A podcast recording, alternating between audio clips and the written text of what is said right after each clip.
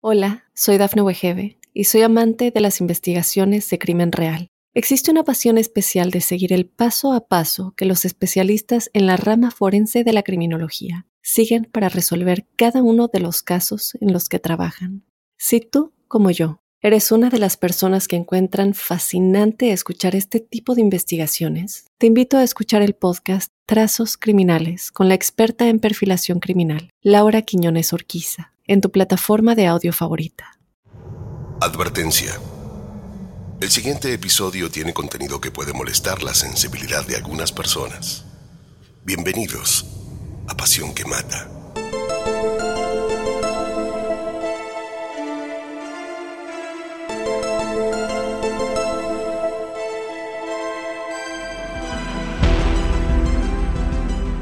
La historia que les contaré hoy los dejará absortos. Todos los medios de España aludieron a este caso como el crimen perfecto.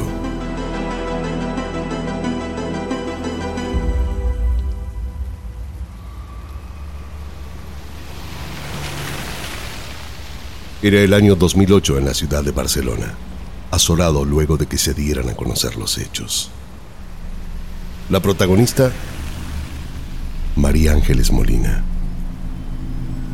Una asesina.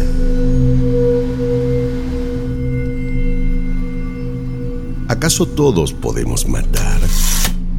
A los seres humanos nos gusta matar. Tenemos que matar para sobrevivir.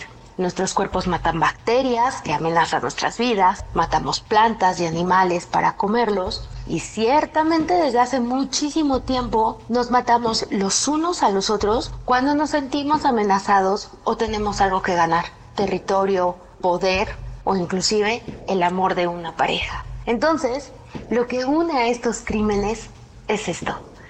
El ser humano es capaz de matar. Inclusive en algún momento hemos fantaseado con matar a algún colega, matar a algún amigo o algún enemigo que simplemente no hizo las cosas que nosotros deseábamos. La diferencia es que estos pensamientos no los llevamos a cabo.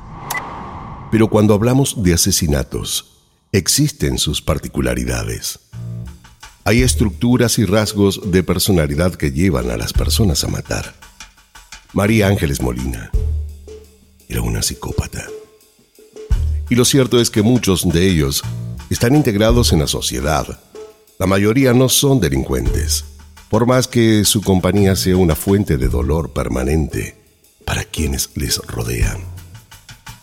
En contra de lo que comúnmente se cree, no tienen por qué ser particularmente inteligentes. Basta que sean discretos y adopten unas mínimas precauciones para poder matar sin generar sospechas. Pero, ¿cómo son los psicópatas? ¿Cómo actúan? María Ángeles Molina se la declaró como una psicópata. La psicopatía tiene que ver con el trastorno de la personalidad antisocial. El trastorno antisocial de la personalidad son aquellas personas que carecen de empatía, carecen de arrepentimiento, carecen de culpa y que entonces pueden inclusive llegar a sentir placer en romper las reglas. Al final, y como ya lo hemos mencionado en algunas otras eh, preguntas, todos podemos llegar a cometer un delito, todos podemos llegar a matar.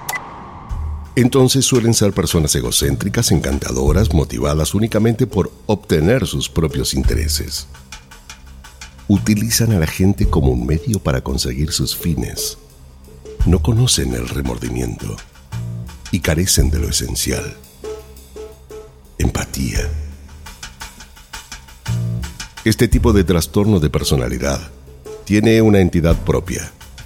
A través de las culturas, se han realizado investigaciones que revelan su presencia en la humanidad desde tiempos inmemoriales.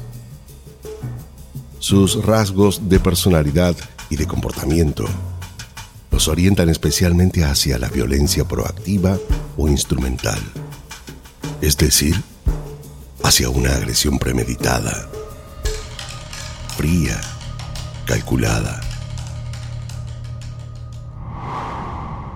El deseo de explotar a los otros, emparejado con la falta de empatía por lo que les puede ocurrir, les permite planear con antelación esquemas de engaño y de manipulación con los que pueden conseguir sus deshonestos propósitos. Y este es el caso de María Ángeles, capaz de actuar como una depredadora premeditada, sin importarle el dolor y el sufrimiento de la víctima. No hay crimen perfecto. Hay investigaciones imperfectas. Una mujer a la que solo le interesaba el dinero y vivir una vida de lujos a costa de los demás.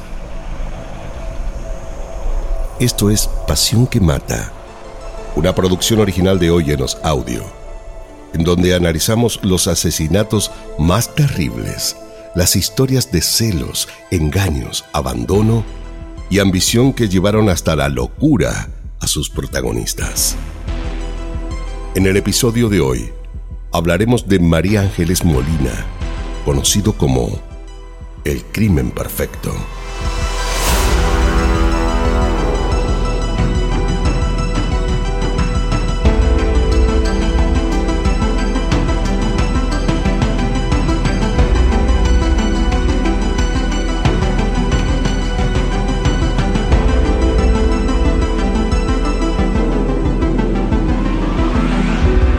Soy Fabián Carabajal.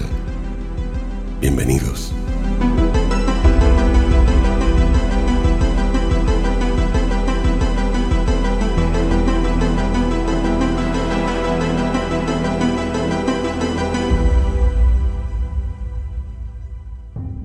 La autora de este espeluznante caso llevaba años planeando su crimen.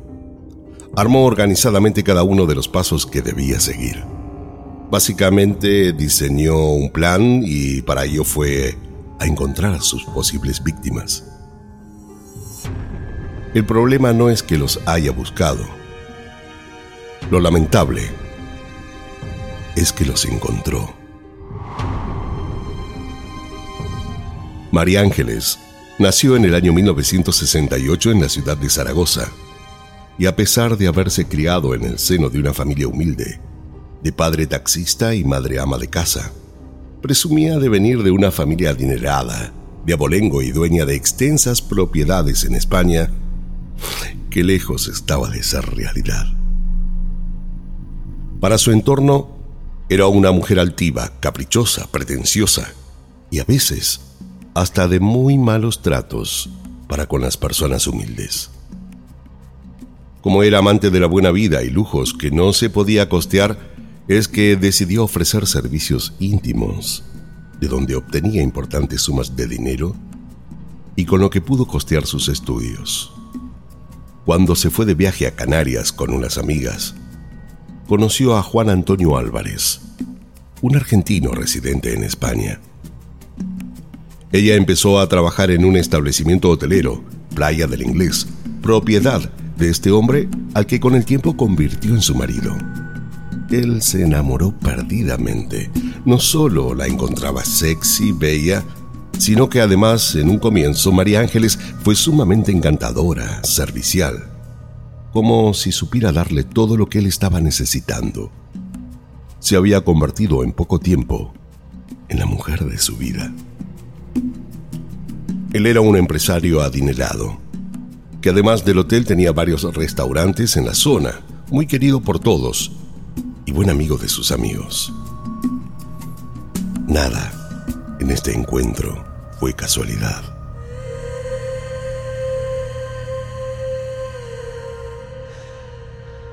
Con los años, el matrimonio pareció consolidarse hasta el punto de que ambos decidieron ser padres, y así fue como nació la única hija que tuvieron, Carolina Álvarez.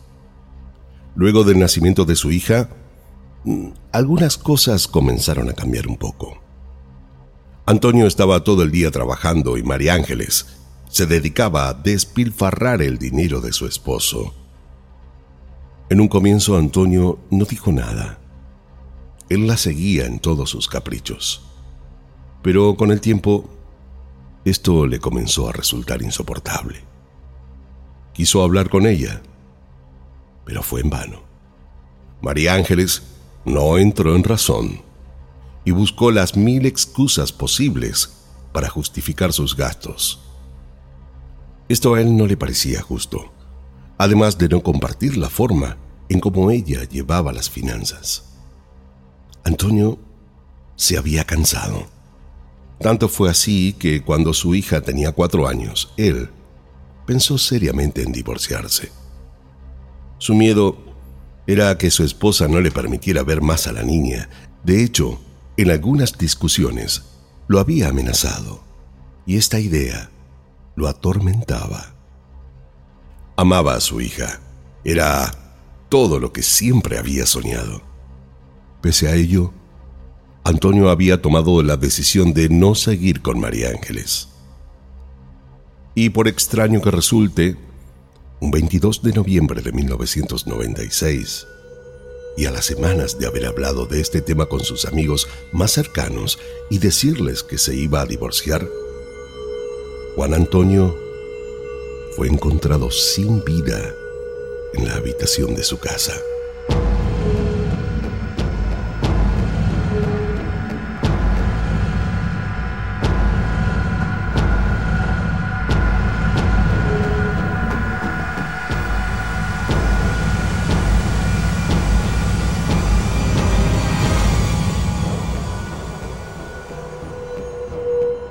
Ese día tenía que ir a su trabajo en la playa del inglés, pero nunca llegó. Preocupados y siendo alrededor de las 8.30 pm, mandaron a un compañero a buscarlo a su casa. Llegó hasta la vivienda, tocó varias veces, pero nadie respondió a la puerta. Alertado por la situación, el compañero de trabajo decidió entrar por una ventana.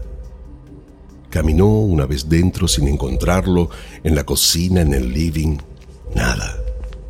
Hasta que, al ingresar al dormitorio, lo halló sin vida sobre el suelo y con una toalla blanca en la cintura. No lo podía creer. ¿Cómo pudo ocurrir tal desgracia? La noticia los tomó por sorpresa. Todo hacía suponer que Juan Antonio se había suicidado.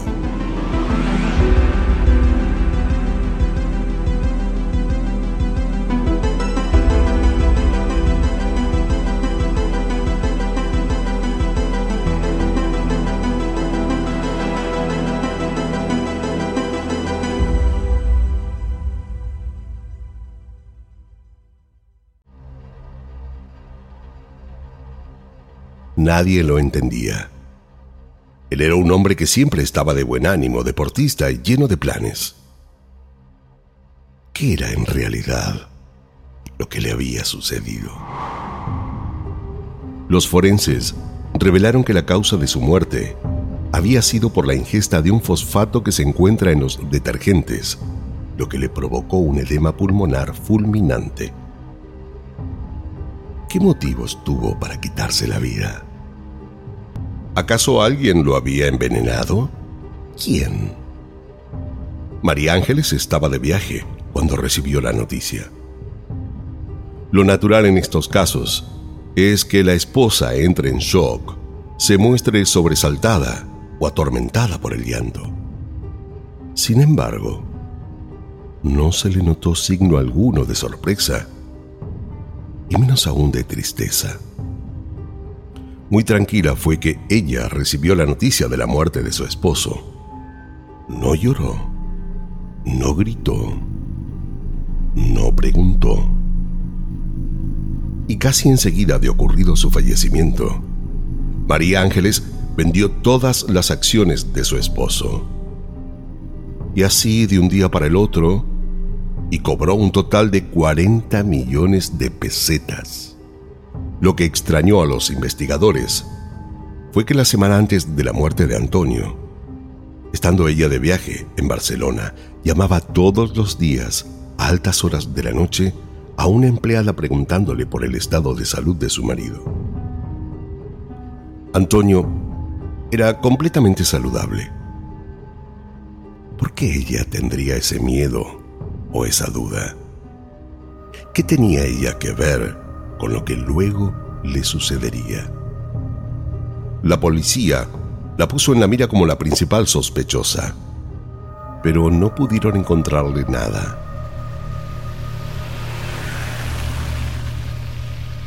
Luego de la muerte de Antonio y tras haber cobrado ese dinero, María Ángeles decidió mudarse con su hija a Barcelona. Su vida debía continuar y mejor hacerlo en un lugar nuevo. Aún era una mujer muy guapa, morena y extremadamente ambiciosa. Sabía dirigir su vida y estaba más que nunca dispuesta a continuar con sus planes. Ni bien llegó a Barcelona, se hizo habitué de los mejores restaurantes y bares de la ciudad. Comenzó allí a trabajar en la empresa Promotex. Y es ahí cuando entabla amistad con varias compañeras de trabajo, incluida Ana María Páez. Por el hecho de trabajar en el Departamento de Recursos Humanos, tenía acceso a información confidencial de todos los empleados. Y por ese motivo, pudo hacerse de las nóminas, pasaporte y DNI de su amiga Ana Páez. Pero, ¿qué motivos tenía? Nada más ni nada menos que suplantarla, tomarle su vida. Sí, así como suena. Se hizo pasar por su amiga y así es que abrió cuentas bancarias, se suscribió a créditos que le fueron de hecho otorgados y sacó varios seguros de vida de cifras despampanantes, 840 mil euros. Estas pólizas de seguro, en el caso de fallecimiento de Ana, serían cobradas por una beneficiaria de nombre Susana, que no era otra que ella misma, ya que había robado el DNI de esta mujer y se hacía pasar por ella, usando una peluca negra y con el documento robado. En total, fueron 16 créditos y varios seguros de vida. La documentación de estos se las hacía llegar a la casa de una pareja de ella en la calle Balmes, quien no estaba al tanto de nada. Las cosas estaban marchando tal cual lo había planeado. Faltaba rematar el plan. Matar a Ana María Páez. Una vez muerta su amiga, María Ángeles tendría su sueño cumplido. Sería siempre lo que había querido ser. Una mujer millonaria. Pero, ¿cómo lo haría? Allí es donde el plan que usó resulta verdaderamente espantoso. María Ángeles fue hasta una casa de prostitución masculina. Allí contrató el servicio de dos hombres, a los que les pagó para que eyacularan en dos recipientes de plástico. Pero para ello tuvo que darles un pretexto. Les pidió que lo hagan porque era la apuesta que le había tocado para su despedida de soltera. Y así lo hicieron. Dos días después, alquiló con el documento extraído de Ana un departamento para invitarla a cenar. Fue un 19 de febrero, el día en que ambas se juntaron para compartir una comida y un rato juntas.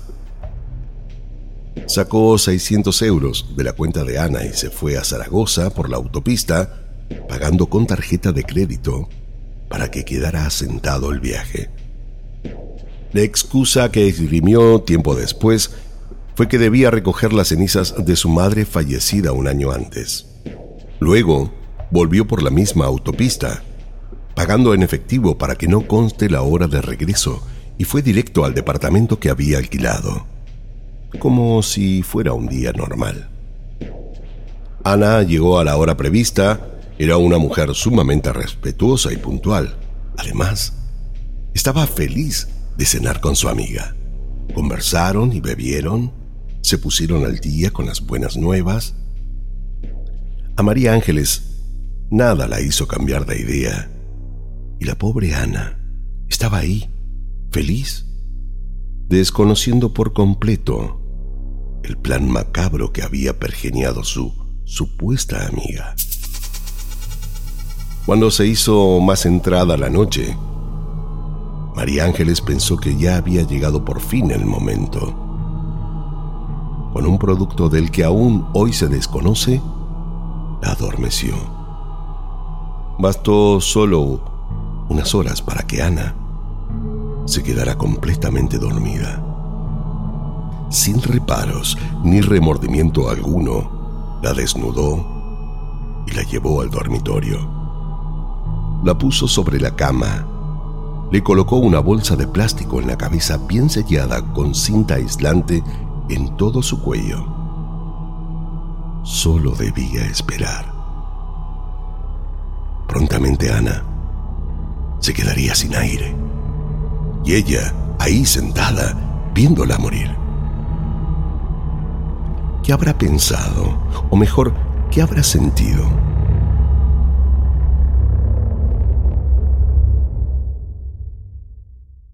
Finalmente Ana murió por hipoxia, es decir, por la falta de oxígeno. Entonces, le corrió la bolsa y le colocó el semen de los hombres que había contratado en la boca y en la vagina para luego volverlo a colocar. Pero algo le inquietó. ¿Habrá sido culpa? ¿Miedo? Nunca lo sabremos, pero sí es seguro que de ese departamento salió corriendo. Ante esa urgencia de la necesidad de salir cuanto antes, cometió un grave error. Olvidó la peluca negra que usaba y en ella había registro de su ADN. Pero para cuando se dio cuenta ya era tarde, no podía regresar. De hacerlo, alguien seguramente la vería. Ana fue finalmente encontrada muerta por una persona de limpieza. Al instante dio aviso a la policía y por suerte nadie tocó nada hasta que ellos llegaron a la escena del crimen. Para el Departamento de Investigaciones de la Policía, algo no cerraba. Se mostraron inmediatamente con desconfianza. Pero ¿qué fue lo que les llamó la atención? Lo cierto es que no es común que quienes practican estas formas de sexualidad coloquen con cinta aislante la bolsa que utilizan para prolongar el orgasmo. La tenía totalmente ajustada. No remite a un momento de placer. Parecía ser más una situación de asfixia, de la que Ana no se había podido defender. Los investigadores están sumamente acostumbrados a estas prácticas. Para ellos era seguro que no se trataba de un error. Lejos quedó la idea de una fiesta sexual. Ana había sido asesinada. Y fue entonces que fueron tras el culpable. Debían con premura encontrar al responsable mandaron a analizar el ADN de la peluca y averiguaron quién había alquilado el departamento. De esa forma llegaron a María Ángeles. No faltó mucho tiempo para que hicieran el rastreo de los seguros de vida. En el piso de la calle Balmes, donde María Ángeles recibía la documentación, de ahí sacaron una factura telefónica con un móvil situado el día del crimen, a la hora del crimen, en el apartamento del crimen. Todo apuntaba a ella. También coincidieron en que el viaje a Zaragoza de ese mismo día había sido solo una coartada, ya que había tenido tiempo suficiente para ir y regresar de Barcelona y matar a la víctima. El estudio grafológico de las firmas de la presunta Ana María que firmó los seguros de vida arrojaron que la letra era de María Ángeles.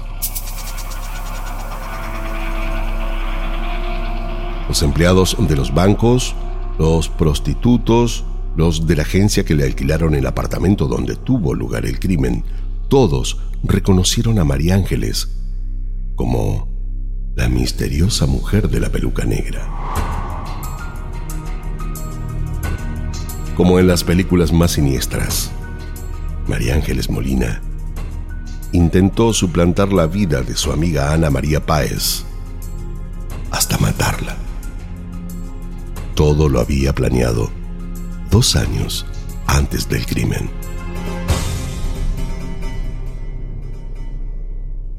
Pensó que sería imposible que la encontrara, pero se equivocó. Toda España lo llamó igualmente como el crimen perfecto. Por lo general, la criminología afirma que no existe el crimen perfecto, sino la investigación imperfecta. Y en realidad el tiempo ayuda a resolver los casos. Entonces, en este caso, quizá tomó un par de años dar con el responsable del homicida.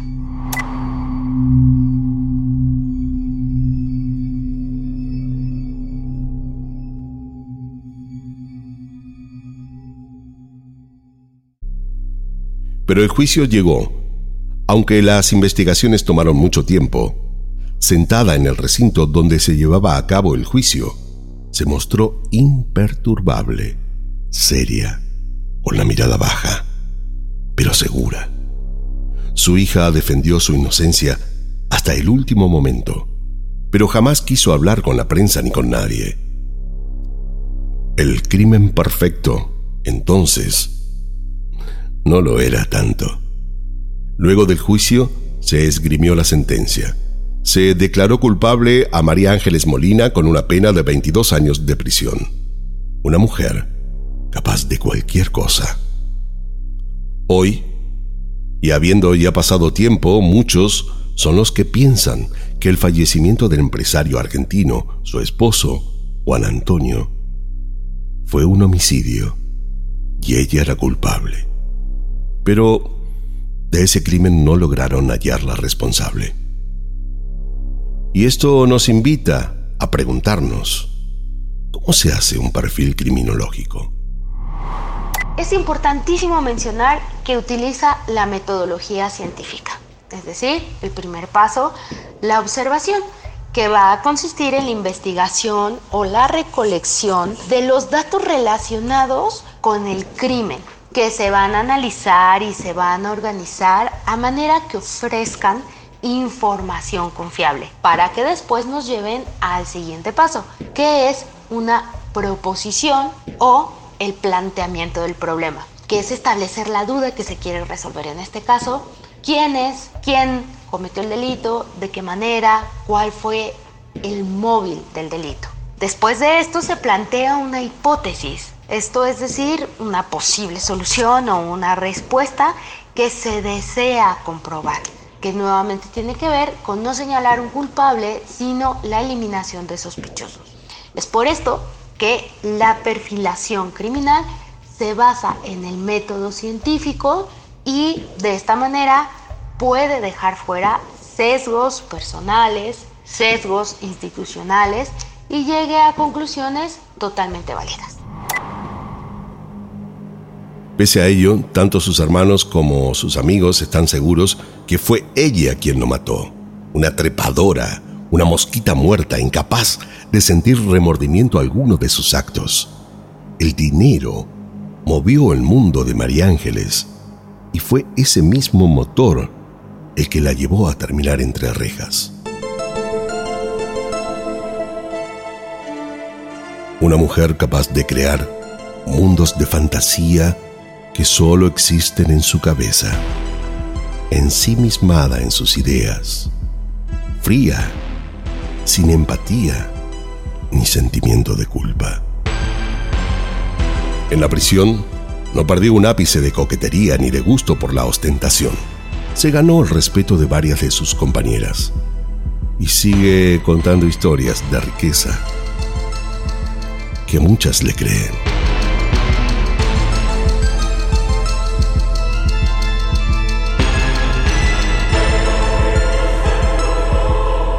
Esto fue Pasión que Mata, una producción original de Óyenos Audio. No olviden suscribirse y calificarnos en todas las aplicaciones de podcast. Soy Fabián Carabajal y nos escuchamos en el próximo episodio, en donde, como siempre, descubriremos cómo la obsesión puede confundirse con amor, cuando en realidad llega a ser una pasión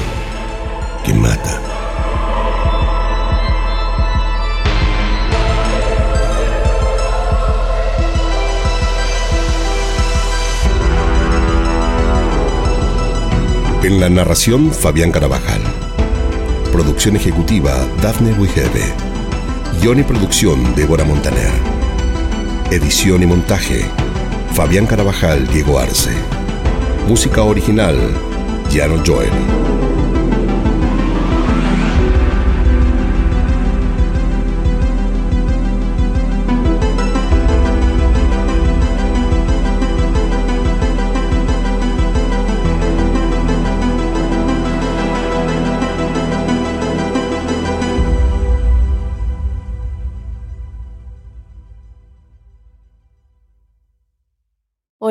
Soy Dafne Wegebe y soy amante de las investigaciones de crimen real. Existe una pasión especial de seguir el paso a paso que los especialistas en la rama forense de la criminología siguen para resolver cada uno de los casos en los que trabajan. Si tú, como yo, eres una de las personas que encuentran fascinante escuchar este tipo de investigaciones, te invito a escuchar el podcast Trazos Criminales con la experta en perfilación criminal, Laura Quiñones Orquiza en tu plataforma de audio favorita.